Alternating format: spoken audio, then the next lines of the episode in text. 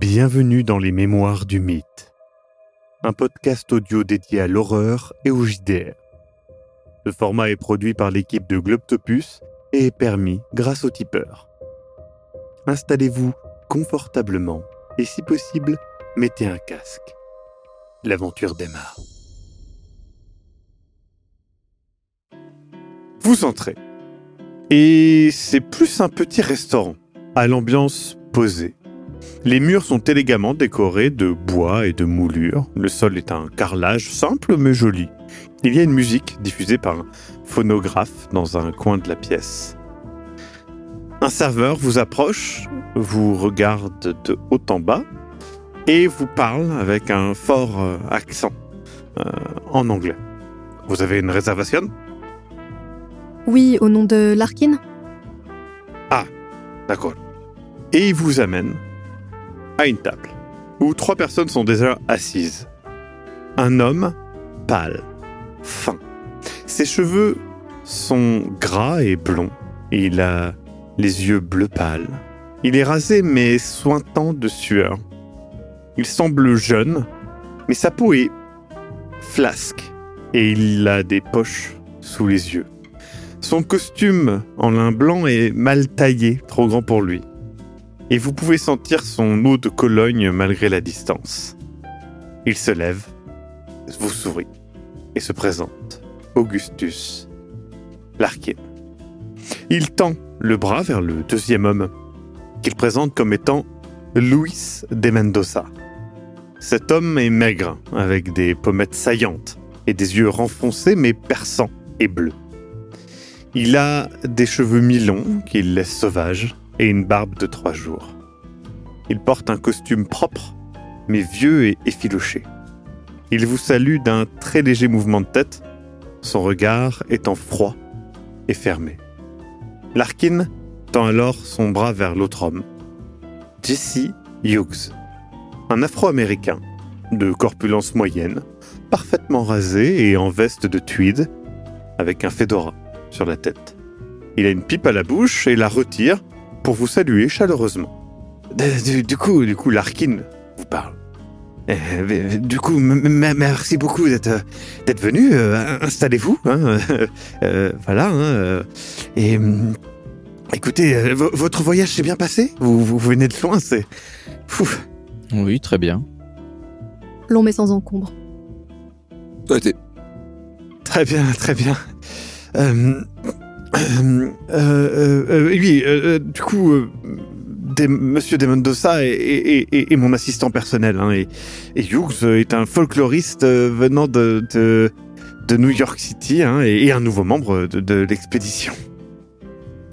Euh, et tu sais, il fait signe au, au serveur qui vient et, et qui, amène euh, les menus. Et, et du coup, il fait Ah, vous voulez boire un, un pisco D'accord. Non, non, le, le, le professeur Myers, euh, qui, m'a, en, en tout cas, aidé à accéder à cette expédition, m'a dit qu'il fallait absolument que l'on teste ça. Donc, euh, D'accord, euh, peut-être pas, peut-être pas, pas, enfin, en dehors que c'est un petit peu fort. euh, ah, peut-être euh, le diluer. euh, ils font du pisco sour, c'est, très bon. Ou il y a du, du piscolada, c'est, avec du soda, c'est très bon aussi. C'est peut-être un petit moment Je- sévère.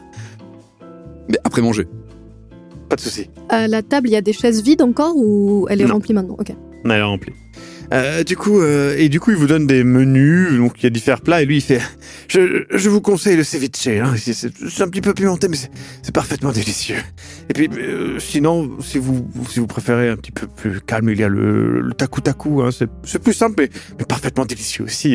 Et, et puis, euh, et puis voilà, euh, mais, euh, et, et vous le savez peut-être, mais ici, ils mangent euh, ce qu'ils appellent des couilles. hein, des, des cochons d'Inde, en fait, hein, des, des, des- c'est des petits rongeurs locaux, hein, mais, mais pas trop ici, plus dans les, plus dans les hauteurs. Je vais prendre un ceviche. Moi aussi. Euh, du coup, monsieur Larkin, j'ai cru comprendre que vous êtes au Pérou depuis euh, plusieurs mois déjà? Euh, oui, oui, oui, euh, oui, ça fait un petit temps, ça fait un petit temps, oui. C'est pour ça que vous connaissez aussi bien la gastronomie locale, je suppose. Tout à fait. Euh, Tout à fait. Euh, Et donc nous sommes au complet. oui. Euh, et tu, vous remarquez quand même l'espace d'un instant que il y a, malgré le silence, mais une tension entre Demendosa et Hughes qui est palpable. Il y a des voilà, a un visage très fermé. Hughes a un visage un peu plus ouvert, mais qui se referme de temps en temps. euh, L'échange de regards est pas, hum, ouais, pas pas sain en tout cas, Oui. dirons-nous. Il y a une grosse tension entre les deux. Sont- Ouais, vous, vous ne savez pas trop pourquoi. hein. Ouais. Du coup, euh, du coup, Larkin, il, il fait écoutez, je, euh, je vais vous expliquer. Euh, euh, le but de, de, de l'expédition, alors les plats arrivent. hein. On vous a t'as pris quoi déjà Je, le taku taku. Je trouvais que ça sonnait bien. très bien. Du coup, vous mangez, hein, euh, et puis euh, il vous explique. Donc l'expédition sera d'aller en haut, dans, dans les hauts plateaux, hein, de, de, de localiser le site de, de la pierre, euh, de la pyramide, puis de, récupérer les, les précieux les- de précieux artefacts, tout simplement. Oui, Vous avez dit pyramide. oui, tout à fait, oui, pyramide, pyramide Inca, hein, tout simplement. Je, je sors, je sors immédiatement un, un de mes carnets et je commence à griffonner dedans. Mais même, je pousse même mon assiette. Il, il est évident que l'intérêt archéologique des pièces trouvées sur place aura un impact énorme, hein, tant, tant financier que, que scientifique. On est surtout Je- là pour le côté scientifique. Hum, Monsieur Larkin, Oui, vous venez de dire du coup que ce que nous allons faire semble être une entreprise euh, euh, qui va changer les choses peut-être. ah oui, Je- tout à fait. Du coup, je me permets de vous demander, euh, j'ai cru comprendre que nous serions plus. Et Euh, Alors oui, euh, nous ne sommes pas très nombreux parce que, parce que justement, être trop nombreux, il ne faut pas, il, il ne faut pas s'importuner de trop de gens euh, dans ce genre de. Voilà, faites-moi confiance. Ce n'est pas la première expédition que Oui. je fais et, et, euh, je pense que être trop nombreux amène plus de problèmes qu'autre chose. Ça attire Et- l'attention, c'est ça. Tout à fait. Mhm. Je... Écoutez, j'ai- voilà, je vais vous raconter un petit peu ce qui, ce qui m'est arrivé. Euh, En, gros, j'ai acheté des, objets très intéressants un fermier, euh, un éleveur d'alpaca, euh, proche de Puno, euh, où, nous, nous y enfin, Ernesto Molo, il s'appelait. Et cet Ernesto Molo, cet homme, hein, que son grand-père a, a, récupéré ces objets dans les tunnels situés sous une pyramide ou dans, dans, dans, dans, dans les montagnes, quoi. Et le grand-père, euh, eh ben, il serait jamais retourné là-bas à cause de, voilà, de craintes superstitieuses. Hein, c'est- voilà, c'est maudit, rempli par la peur. euh, voilà. Lorsque vous parlez de tunnels, vous, Oui. ce sont des tunnels de déplacement ou ce serait plus comme en Égypte, des cryptes? Ah, je sais pas, je pense effectivement, il, il a utilisé le, le mot tunnel. Et voilà, mais il a dit justement, le, grand-père a dit à Ernesto Molo que justement, euh, il y avait d'autres trésors dans les tunnels. Donc est-ce que c'est une chambre euh, effectivement funéraire en dessous, un accès? Je ne sais pas, ça je ne sais pas, mais, voilà. Si euh, Ernesto, le fermier, n'a pas donné d'endroit précis, moi j'ai pu faire de nombreuses recherches qui m'ont donné suffisamment de détails pour préciser l'endroit et faire en sorte que qu'une expédition soit possible. Et de quel genre d'objet euh, vous parlez? Vous avez acheté quoi à Ernesto Molo exactement? Très bonne question. Très bonne question. Sais, Il, il, il le dit à la table. Tu vois ce que je veux dire euh, Très bonne question. Euh, deux secondes avant qu'il ne qu'il n'enchaîne. Mon cher Luca, tu voilà, tu, tu essaies de lire un petit peu euh, dans ce, cet étrange personnage qui est Augustus Darkin. Tu comprends que ce n'est pas l'histoire complète, euh, mais en tout cas, il, cache peut-être quelque chose, un détail, tu ne sais pas, mais il semble vraiment penser qu'il y a une pyramide et euh, que les objets qu'il s'apprête vraisemblablement à vous montrer en viennent. Euh, mais c'est vrai que tu sens qu'il cache peut-être quelque chose. Du coup, vous voyez que Larkin, interloqué par eh bien, la remarque de Célia, sort deux objets d'un sac qu'il avait. Le premier objet est un pendentif d'une quinzaine de centimètres de large, en or. Il représente un homme portant deux bâtons avec des formes rectangulaires décorant le tout. Et le deuxième objet est lui, un gobelet en or, gravé de formes géométriques et de cercles, le tout incrusté de turquoise. Mon cher euh, Raymond, tu, tu reconnais. Euh, tu t'es renseigné, bien évidemment, sur le Pérou avant de venir, notamment aidé de ton professeur. Les deux pièces sont d'une époque et d'une culture différentes. Le premier, l'objet, le pendentif, ressemble à certains artefacts pris euh, de Tiwanaku, euh, en Bolivie, hein, c'est proche de la frontière péruvienne pour le coup, et ça date vraisemblablement du 5e siècle. Tiwanaku, Tiwanaku. 5e siècle. Tandis que le gobelet, lui, est voilà, d'aspect plutôt inca, et vraisemblablement du 15e siècle. Oui, je le vois assez vite. Ouais. De toute façon, quand il les pose, je pense que, pareil, je me mets tout de suite à noter Mm. des trucs. euh, Je fais même pas attention à ma bouffe, je suis vraiment concentré sur les objets. Vous voyez que euh, ce cher euh, Raymond est euh, absorbé par les objets, véritablement. Il, il, il les contemple en détail. C'est. Dites, c'est. Vous êtes, formidable, n'est-ce pas? Par- C'est parfaitement incroyable. vous êtes bien sûr que, que ces objets viennent du même endroit? Est-ce est-ce que écoutez, c'est ce qu'on m'a dit. C'est- c'est- je, je crois ce, Votre- euh, votre ce- collectionneur. ce fermier- Oui, ce, enfin, ce collectionneur, euh, je ne sais pas. on va l'appeler comme ça Oui. le... Parce que, en fait, je sais pas si vous avez un petit peu analysé. Vous connaissez rien de ces objets? Euh, Dites-moi, n'hésitez pas. En fait, il y a dix siècles qui séparent la conception de ces objets. Dix siècles, vous vous rendez compte hein Et tu, tu vois que... Un millénaire. euh, vous voyez que, bon, de Mendoza, on n'a rien à foutre. Euh, par contre, vous voyez que Jesse Hughes se fait... ouais, c'est tout bonnement incroyable, mon, mon cher Raymond, c'est ça euh, Exactement, ouais. Fantastique. Et vous, vous êtes du coup spécialisé en, en archéologie Euh, en- oui, en archéologie et, euh, et ancienne civilisation particulièrement, mais euh, bon, les recherches en tout cas vont plus sur le côté égyptologie, euh, certes, mais euh, Eh ben, Écoutez, merci pour vos lumières. c'est un plaisir. C'est euh, c'est vrai que ce n'est pas tous les jours qu'on voit ce, ce genre euh, ce genre d'artefact. Et tu vois qu'il est il est un peu euh, lui aussi intéressé par ça. Mais du coup, Raymond, lequel est le plus ancien, le pendentif?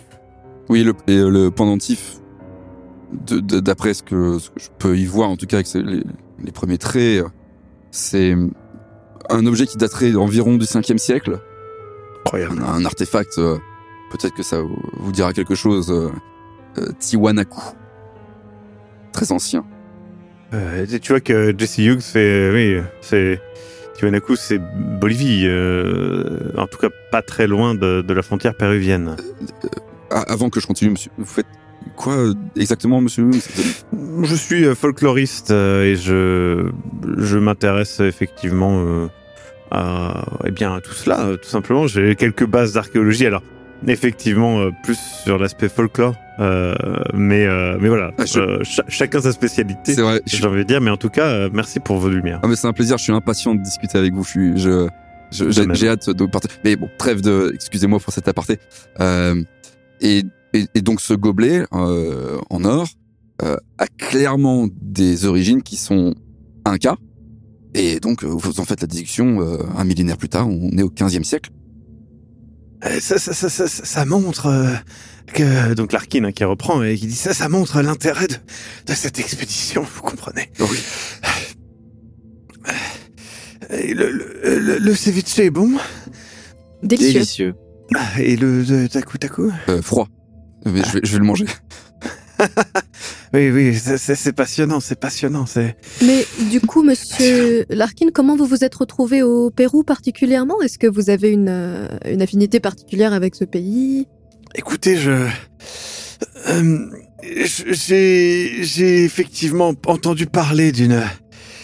d'une. par hasard, hein, tout simplement. D'une euh, d'une pyramide perdue, alors que je voyageais dans. dans bah, tout simplement dans, dans les hauts plateaux.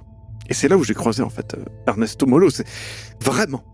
C'est un coup de chance. Et, je pense que c'est à nous et à notre bonne étoile de faire une expédition professionnelle pour visiter cette pyramide et ramener son histoire et, ses trésors, évidemment, au monde.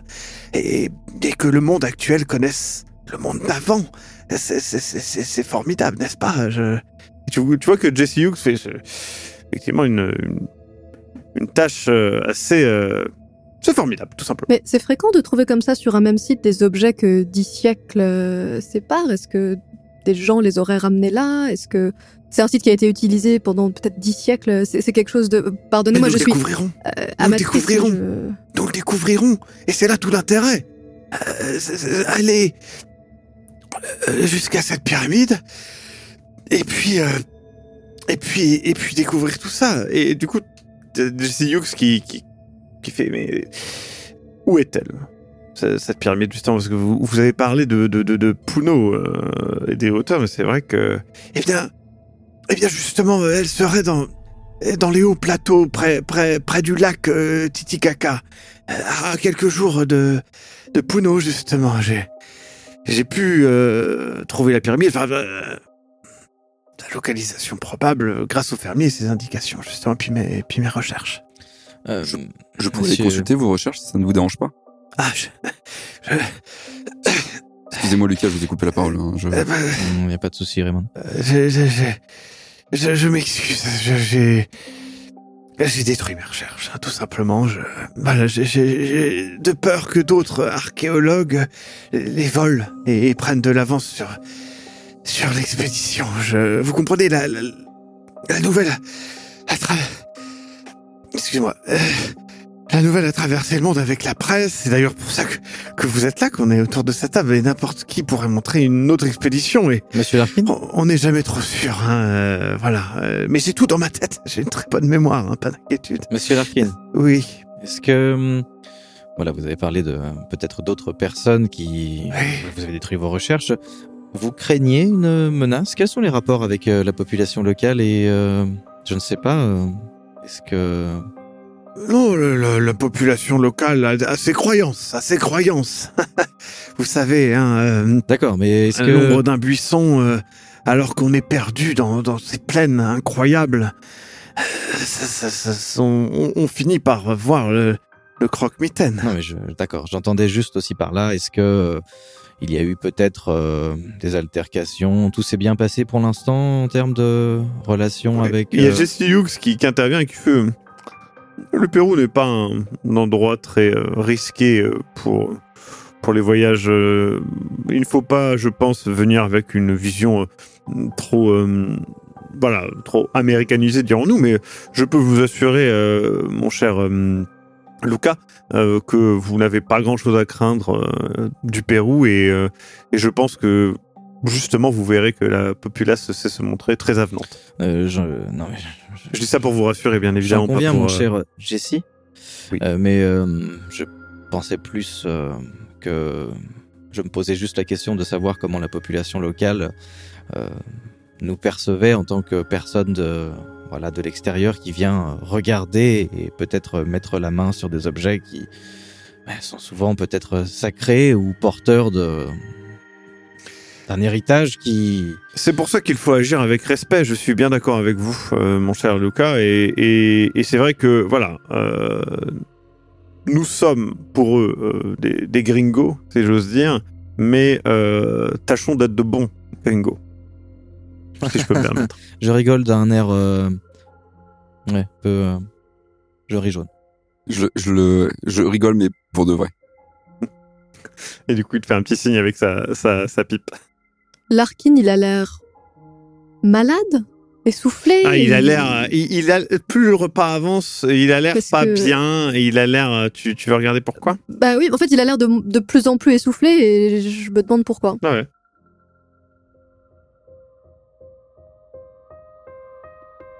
Vous venez d'écouter Les Mémoires du Mythe. Écoutez nos épisodes sur www.globipodcast.fr. Retrouvez la liste complète des épisodes en description. Le rythme de publication est d'un épisode chaque mardi et chaque samedi. Les joueurs et joueuses sont CC Trouille, Eric Da Silva et Sir Mascox. Je suis, moi, le maître du jeu, Maxime Robinet, et l'audio est monté par Ez. Les musiques utilisées viennent du site Epidemic Sound. soutenez-nous et obtenez les épisodes un mois en avance sur tipeee.com slash sombre-machination. À très bientôt.